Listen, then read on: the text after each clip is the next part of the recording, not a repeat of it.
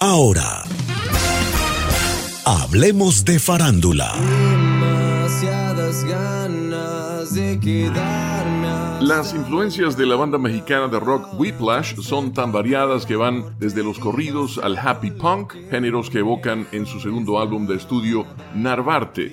La agencia AP informa que en una serie de entrevistas la agrupación conversó sobre sus orígenes y el tipo de música que les gusta hacer. Los integrantes de Whiplash se conocieron gracias a las redes sociales cuando el bajista Daniel Gallegos envió un mensaje invitando a crear una banda. Pensé que todos eran de la Ciudad de México, pero resultó que no, dijo Gallegos. Nos lanzamos a perseguir nuestros sueños porque nos dimos cuenta de que era muy difícil trabajar el contenido y la música en línea. Gallegos es de la capital, el vocalista José Han Bernardo Moore y el baterista Rodrigo Cantú de León son de Monterrey y el guitarrista Diego Moguel Vargas es de Cancún. Moguel Vargas tenía apenas 16 años cuando comenzó a poner en marcha la banda. No todos tuvieron el mismo apoyo para perseguir ese sueño. A Gallegos, por ejemplo, su mamá no le quería dejar, pero su papá la convenció, pues tenía 17 años. Para Moore fue más difícil, tenía 21 años estaba cursando la carrera de comercio internacional, pero no se sentía bien estudiando eso.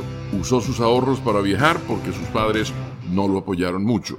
En el caso de Cantú, su hermano es baterista y tiene una sobrina cantante, así como otros músicos en su familia, incluyendo sus abuelos, quienes cantaban, por lo que no fue tan complicado sumarse al proyecto.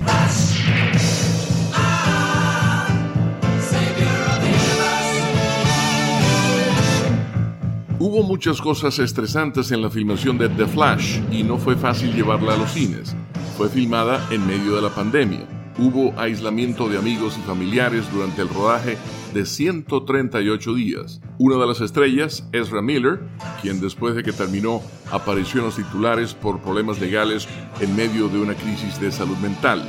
Y detrás de todo, un estudio que está experimentando cambios de liderazgo y repensando toda la estrategia de DC Comics. Sin embargo, primero tenían que descubrir cómo transportar un batimóvil de dos toneladas desde Los Ángeles al Reino Unido en medio de una escasez mundial de contenedores de envío en 2021. Este no era un batimóvil cualquiera, era uno de los originales de las películas de Tim Burton que se necesitaba para el gran regreso de Michael Keaton como Batman después de 30 años. Todo involucró una pequeña aventura, dijo Barbara Muschietti, sonriendo en una entrevista reciente con la agencia AP. Descarga gratis la aplicación Red Radial. Ya está disponible para Android y encuentras siempre una radio para tu gusto.